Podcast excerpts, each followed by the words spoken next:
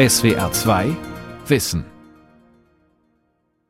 Mit der SWR 2 Aula und dem Thema Jenseits der Hasstiraden Plädoyer für eine neue Debattenkultur am Mikrofon Ralf Kaspari. Klimawandel, Massenmigration, Pandemie, Wirtschaftskrisen, soziale Ungerechtigkeit, die Probleme unserer Zeit verlangen einen kühlen Kopf und eine Debattenkultur, die einer aufgeklärten Gesellschaft würdig ist. Doch die Kunst, in einer auch mit harten Bandagen geführten Diskussion nach konsensfähigen Lösungen zu suchen, die scheint verloren zu gehen. Das Argument liegt auf dem Sterbebett. Dafür steht die gefühlige Meinungsäußerung hoch im Kurs. Und anstatt das komplexe Für und Wider schwieriger Themen zu erörtern, wird hochemotional gegen vermeintliche Gegner ausgeteilt. Das ist eine gefährliche Komplexitätsverweigerung, die die Demokratie bedroht.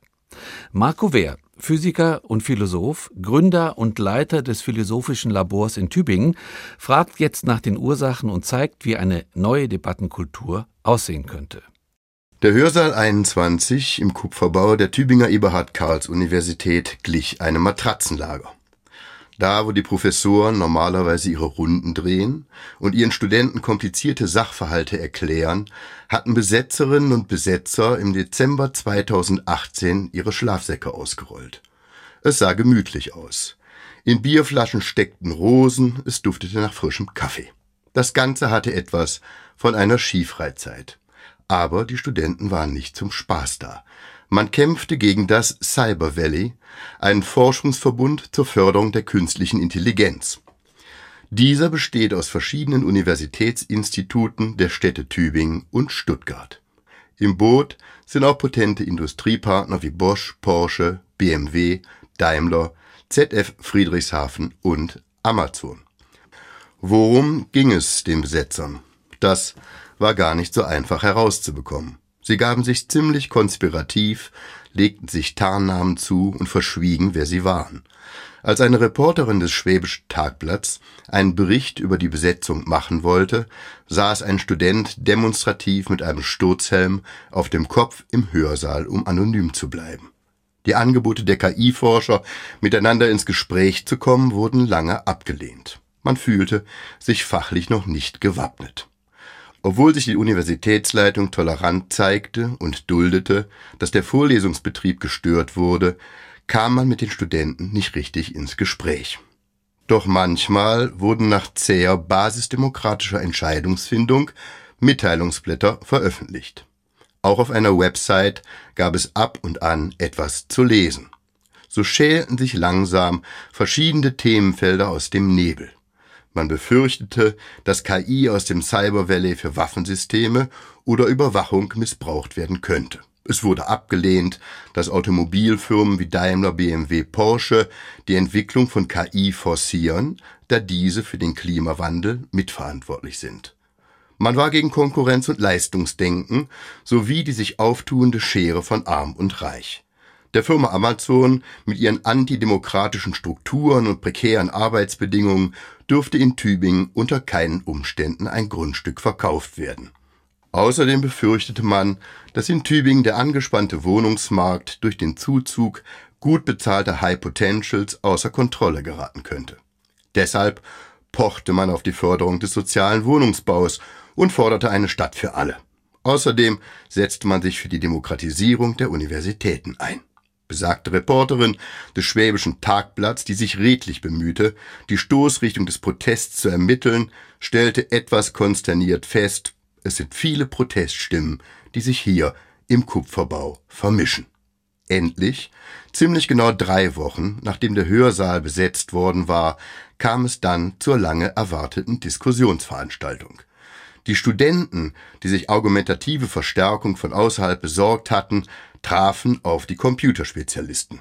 Am wenigsten wurde über künstliche Intelligenz gesprochen, dafür aber umso mehr über spekulative gesellschaftliche Konsequenzen der KI-Forschung, den clandestin verschachtelten Rüstungskomplex sowie die Verquickung von Grundlagenforschung mit herrschenden kapitalistischen Strukturen. Einen Lacher gab es, als sich herausstellte, dass die Demonstranten ausgerechnet die Datenkrake Facebook benutzten, um ihren Protest zu organisieren. Es bleibt zu hoffen, dass künftige Diskussionen über Chancen und Risiken künstlicher Intelligenz näher am Thema bleiben und weniger als Vehikel verwendet werden, um weltanschauliche Voreingenommenheiten zu transportieren. Aber immerhin, das muss betont werden, wurde über ein wichtiges Thema wenigstens gesprochen. Das ist im Vergleich zu den Usancen, die sich an einigen anderen deutschen Universitäten zu etablieren drohen, keine Selbstverständlichkeit. Es gibt nämlich mittlerweile eine Menge Beispiele, die belegen, dass die im Grundgesetz festgeschriebene Meinungsfreiheit und die Freiheit von Wissenschaft und Kunst in Gefahr sind. Es häufen sich die Ereignisse, in denen Redner und Dozierende an den Universitäten nicht nur niedergeschrien und mit Gegenständen beworfen werden, sie werden auch bedroht, im Internet denunziert und verleumdet. Außerdem bemühen sich bestimmte Kreise, systematisch Diskussionsveranstaltungen zu verhindern. Der Diskursraum selbst wird also zur Disposition gestellt.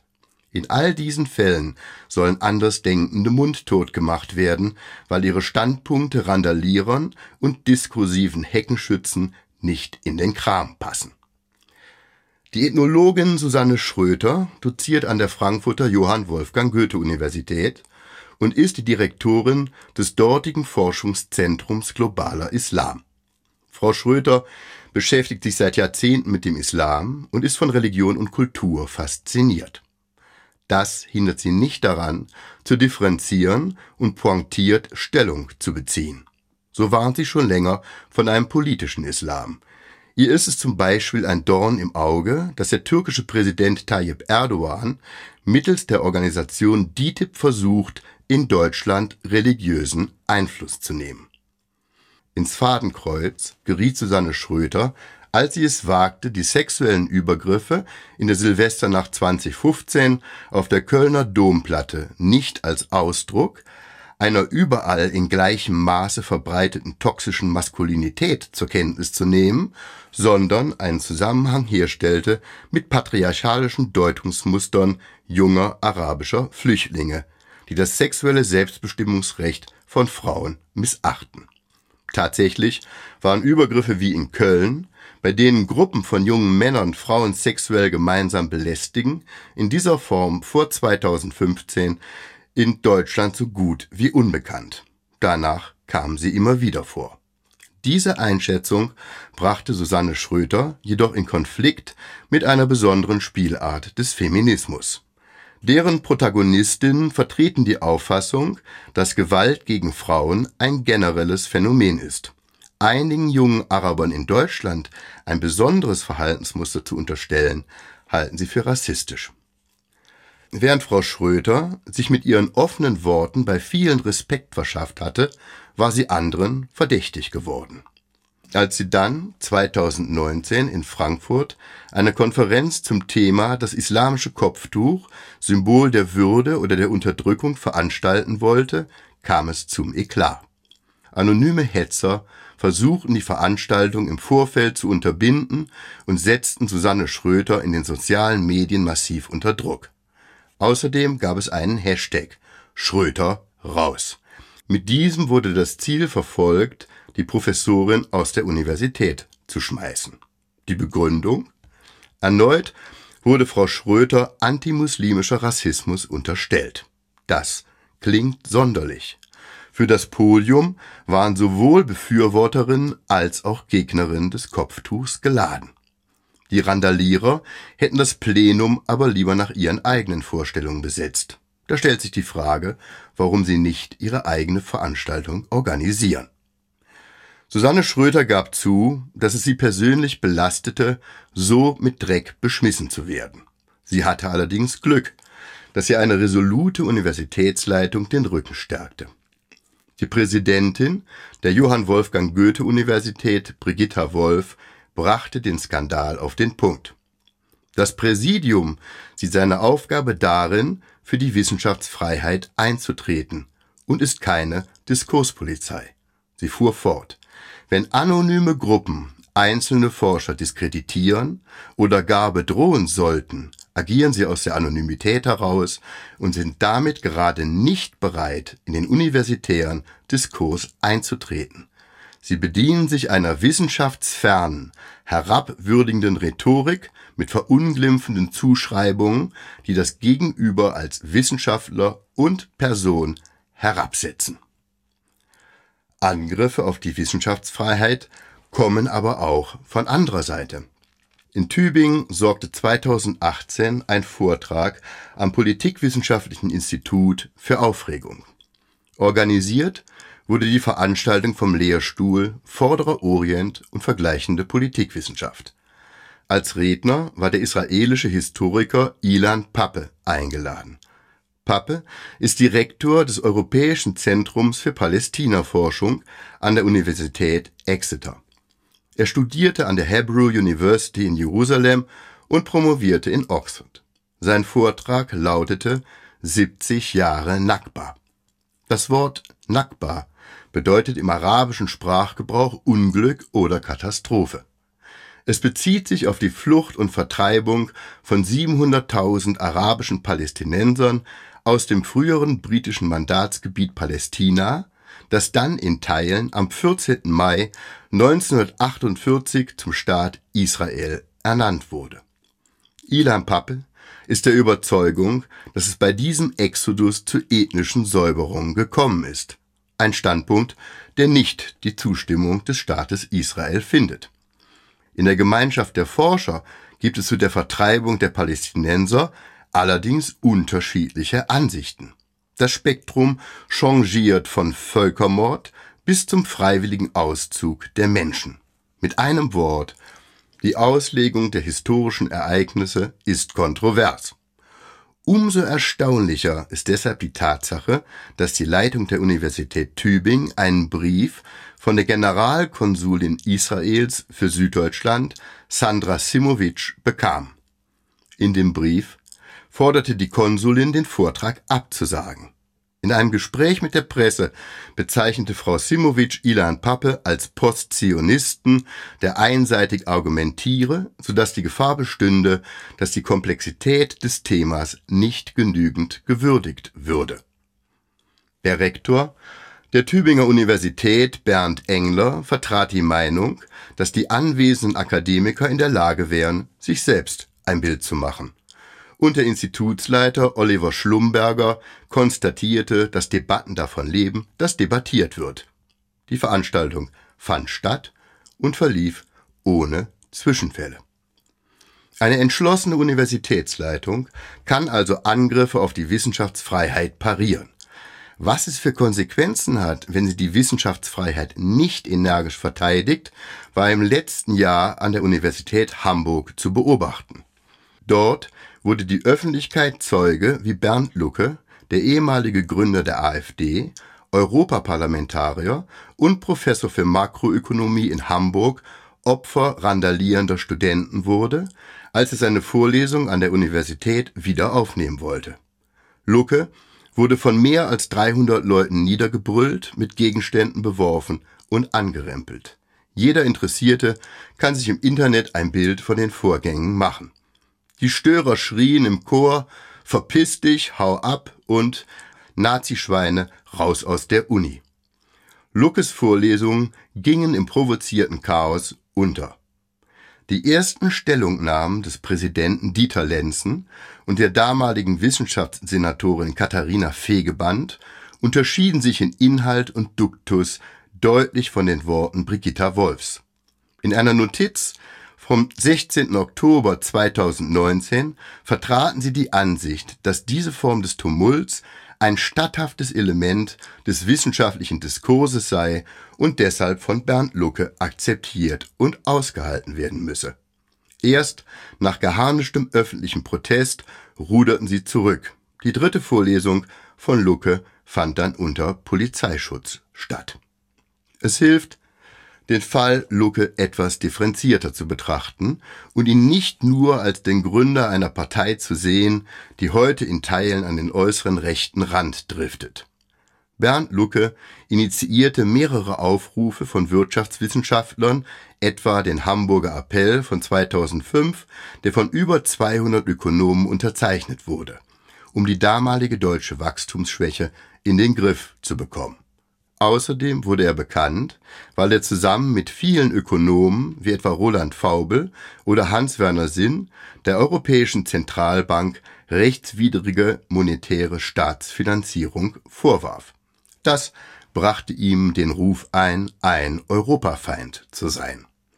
Das jüngste Urteil des Bundesverfassungsgerichts lässt seinen Standpunkt allerdings in einem anderen Licht erscheinen. Bleibt hinzuzufügen, dass Lucke die AfD verlassen hat, weil sie ihm zu rassistisch wurde. Das hat er mehrfach betont. Man kann Bernd Lucke also als liberal-konservativen Politiker bezeichnen. Mit dem Begriff Nazischwein sollte man dagegen vorsichtig umgehen. Auch wenn man seine politischen und ökonomischen Überzeugungen nicht teilt, verboten sind sie definitiv nicht. Interessant klingen in diesem Zusammenhang die Worte des Hamburger AStA-Vorsitzenden Karim Kuropka, der die Kundgebung mit dem Motto Lucke lahmlegen organisiert hat. Er kritisierte in einem Interview, Bernd Lucke vertritt als Wirtschaftswissenschaftler ein Modell, welches einen schlanken Staat, den weiteren Abbau des Sozialsystems und noch freiere Märkte fordert. An anderer Stelle bemängelte er Luckes Eintreten für einen Staat, der sich nicht verschuldet. Die sogenannte schwarze Null lehnt Kuropka ab. Sind das Gründe, die es rechtfertigen, einem Gelehrten öffentlich den Mund zu verbieten? Wie würde sich Kuropka wohl zu dem folgenden Zitat stellen? Ich bin erschrocken, wie übermächtig der Ruf nach kollektiver Sicherheit im sozialen Bereich erschalte. Falls diese Sucht weiter um sich greift, schlittern wir in eine gesellschaftliche Ordnung, in der jeder die Hand in der Tasche des anderen hat. Das sind Worte aus einer Rundfunkansprache von Ludwig Erhard aus dem Jahre 1958. Der Vater des deutschen Wirtschaftswunders war Freund eines schlanken Staats, nicht überbordener Sozialsysteme und freier Märkte unter der Ordnung des Staats. Hätte Ludwig Erhard heute an der Universität Hamburg noch die Möglichkeit, frei zu sprechen? Man könnte an dieser Stelle noch ausführlich über das traurige Beispiel der Humboldt-Universität Berlin sprechen. Die Skandale um den Historiker Jörg Barbarowski, den Politologen Winfried Münkler, den Soziologen Rüd Kupmanns oder den Erziehungswissenschaftler Malte Brinkmann füllen Bände wurden öffentlich ausgiebig diskutiert und belegen, dass es Politik und Hochschulleitung in Berlin schon länger nicht mehr gelingt, anonymes Denunziantentum und Beleidigungen an der Hochschule zu unterbinden und damit zu einer akademischen Streitkultur zurückzufinden, die einer Universität würdig ist. Was ist da los? Wie kann es zu solchen Diskursverweigerungen kommen? Eine Ursache ist offensichtlich ein wenig reflektierter Hochmut. Es wird ja unausgesprochen unterstellt, dass der eigene Standpunkt moralisch überlegen ist. Und daraus wird die Berechtigung abgeleitet, dem anderen seine Meinung zu verbieten. Diese bedenkliche Entwicklung ist für eine demokratische Gesellschaft gefährlich und muss unterbunden werden. Eine an den Idealen der Aufklärung orientierte Diskurskultur wird in einem solchen Umfeld zunehmend schwierig, teilweise sogar unmöglich. Es sei auch darauf hingewiesen, dass die moralische Überheblichkeit an einem Begründungsparadoxon krankt. Derjenige, der den Meinungsaustausch unterminiert, der beleidigt und denunziert, implementiert eine Hierarchie. Oben steht man selbst, der Gute, der moralisch Unverdächtige, unten der andere, der Verwerfliche, dem man mit gutem Gewissen das Wort verbieten darf. So wird die Diskussion unmöglich gemacht. Aber genau eine solche wäre notwendig, um das eigene Verhalten zu rechtfertigen. Die Tatsache, dass man sich zum Richter aufschwingt, bedarf der Begründung, die aber nur auf der Grundlage einer Diskussion zustande kommen könnte, die man verweigert. Als Leitlinie für das hohe Gut der freien Meinungsäußerung, besonders an den Universitäten, mag eine Aussage des Komparatisten Hans-Ulrich Gumbrecht stehen, der bis vor wenigen Jahren an der Stanford University gelehrt hat. Gumbrecht sagte sinngemäß, dass die Universität ein Kloster für gefährliche Gedanken sei. Das bedeutet, dass Universitäten Schutzräume auch für kontroverse Gedanken schaffen müssen. In diesem Zusammenhang ist jeder begründete Standpunkt wert, diskutiert zu werden, solange er nicht mit der Verfassung in Konflikt gerät. In solchen Diskursen, die gerne auch mit harten Bandagen geführt werden dürfen, sollte es allerdings um Argumente gehen und nicht darum, welche Einstellung man dem Diskutanten unterstellt und ob sie einem persönlich genehm ist. Es muss im intellektuellen Freiraum egal sein, ob Diskutanten Linke oder Rechte sind oder der bürgerlichen Mitte angehören. Die Religionszugehörigkeit darf genauso wenig eine Rolle spielen wie die Ethnie, von der Hautfarbe gar nicht zu sprechen. Aber genau diese Freiheit ist in Gefahr.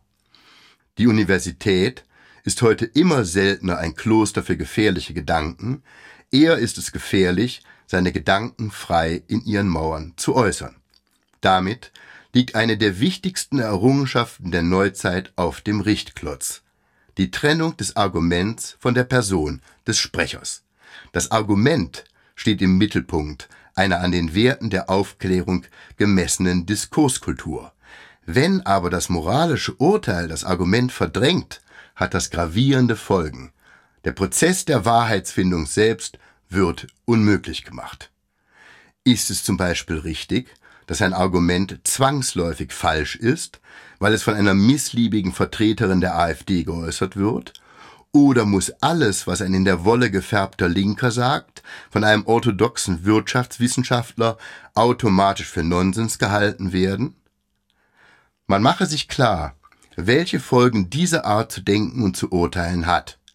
Es kann in dieser verqueren Logik angezeigt sein, ein richtiges und damit zielführendes Argument kategorisch abzulehnen, weil man sich nicht mit der moralischen Einstellung gemein machen möchte, die man dem Diskutanten unterstellt.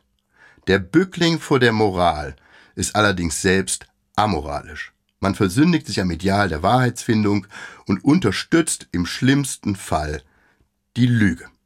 Das kann sich eine demokratische Gesellschaft, die in Gegenwart und Zukunft extrem schwierige Probleme lösen muss, nicht leisten.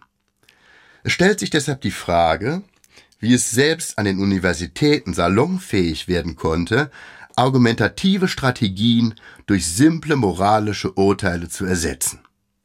Tatsächlich ist es wesentlich einfacher, einen opportunen moralischen Standpunkt einzunehmen, als sich in einer komplexen Thematik eine begründete Meinung zu erarbeiten und diese dezidiert und sachlich zu vertreten. Die scheinbar angemessene Moral entwickelt in diesem Zusammenhang eine narkotisierende Kraft, wird zu einer betäubenden Erklärungsillusion, die blind macht für sachliche Erkenntnisdefizite.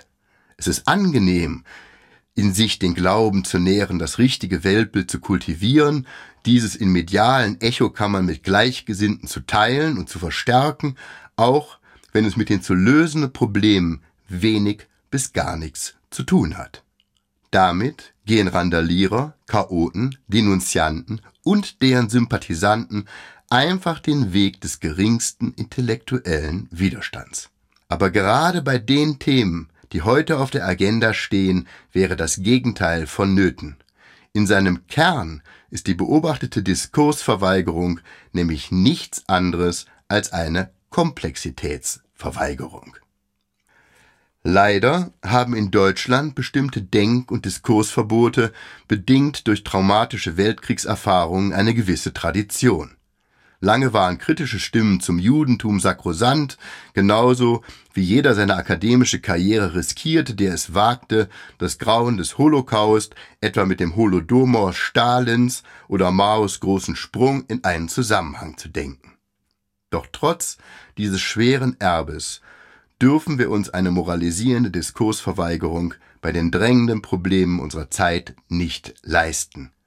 Diese Probleme lösen sich nicht dadurch, dass man den Diskurs beendet, bevor er begonnen hat, wobei die immer gleichen kurzsichtigen Strategien verwendet werden. Andersdenkenden wird ein Siegel aufgedrückt, anstatt sich mit ihren Standpunkten auseinanderzusetzen, um sie dann schnell in einer Schublade verschwinden zu lassen. Wissenschaftler, die die Verlässlichkeit von Klimaprognosen thematisieren, bezeichnet man als Klimaleugner. Widersprechen Bürger der Auffassung, dass staatlich geförderte Windräder und Solarpaneele die geeigneten Mittel sind, das Klima zu retten, schimpft man sie Klimagegner. Leute, die nicht glauben wollen, dass Geschlechter eine gesellschaftliche Konstruktion sind und deshalb Gender heißen müssen, sind im harmlosen Fall Biologisten, sonst Sexisten. Wie kommt man aus diesem Schubladendenken heraus? Indem man Europapolitik, Klimawandel, Migration, Grundlagenforschung, Entwicklung persönlicher Identität als das begreift, was sie sind, als grenzwertig komplexe Themenfelder, die selbst Spezialisten an ihre Grenzen bringen und keine Simplifizierung im Stile eines Karim Koropkas vertragen. So ist die Ökologie, um nur ein Beispiel zu nennen, weniger eine gefällige Gesinnung als eine harte Naturwissenschaft. Sie hat verwickelte Stoffkreisläufe zum Gegenstand, klimatische Entwicklung, sie bedingt ökonomische Entwicklung und wird selbst von ökonomischen Entwicklungen beeinflusst. Wenn man dem Gegenstand gerecht werden will, muss man viel von Physik und Biologie verstehen, auch von Soziologie und Politik und natürlich von Ökonomie. Denn die Gretchenfrage, von deren Beantwortung unsere Zukunft abhängt, lautet, wie ist es möglich, mit zwangsläufig beschränkten finanziellen Mitteln global den größtmöglichen ökologischen Nutzen zu generieren? Das ist eine sehr schwierige Frage. Hört man aber den Volksvertretern zu, die auch bei ökologischen Fragestellungen die Weichen stellen, dann ist deren Expertise in diesem Zusammenhang bisweilen ernüchternd. Deutschlands größter Volkspartei gelingt es nicht, die frechen Angriffe eines YouTubers mit blauen Haaren zu parieren, der ihr ökologischen Dilettantismus vorwirft und sie mit diesem Unvermögen zum Gegenstand des Spotts macht. Und die Führungsfiguren der Partei, die sich den Umweltschutz auf die Fahnen geschrieben hat, beherrschen noch nicht einmal das ökologische ABC. Da wird Kobalt mit Kobold verwechselt und das 2-Grad-Ziel der Temperaturerwärmung wird zum 2-Prozent-Ziel. Bei Politikern, die so wenig sattelfest sind, hat man sich daran gewöhnt, dass die wenigsten die in der Ökologie wichtigen physikalischen Termini Energie und Leistung auseinanderhalten können. Aber wahrscheinlich ist es zu viel verlangt, diese Expertise von jedem Politiker einzufordern. Und damit sind wir wieder bei den Universitäten. Diskursverweigerung ist ein gesamtgesellschaftliches Phänomen, das sich nun auf die Universitäten auszudehnen droht. Damit laufen wir jedoch Gefahr, dass die letzten Bastionen des Freidenkertums geschliffen werden. Doch diese müssen unter allen Umständen als Schutzräume für kreative, an der Sache orientierte Denkprozesse erhalten bleiben. Diese brauchen wir, um komplizierte Probleme ohne ideologische Scheuklappen lösen zu können. In Tübingen kam es immerhin zu einem Gespräch, über dessen Notwendigkeit kein Zweifel besteht. Das war ein Anfang. Wenn dann noch qualifiziert über das eigentliche Thema, in diesem Fall künstliche Intelligenz, ohne weltanschauliche Vorurteile debattiert werden könnte, wären wir einen wichtigen Schritt weiter. Die Zukunft gehört damit unvoreingenommenen Diskursen mit offenem Visier. Helme auf dem Kopf bringen uns nicht weiter. Das war die SR2 Aula heute mit dem Thema Jenseits der Hasstiraden Plädoyer für eine neue Debattenkultur. Sie hörten einen Vortrag von und mit Marco Wehr, Physiker und Philosoph, Gründer und Leiter des Philosophischen Labors in Tübingen. Sie können diese und alle anderen Sendungen wie immer nachhören und nachlesen. Infos dazu finden Sie auf www.swr2.de Wissen. Die Welt verstehen. Jeden Tag. SWR2 Wissen. Manuskripte und weiterführende Informationen zu unserem Podcast und den einzelnen Folgen gibt es unter swr2wissen.de.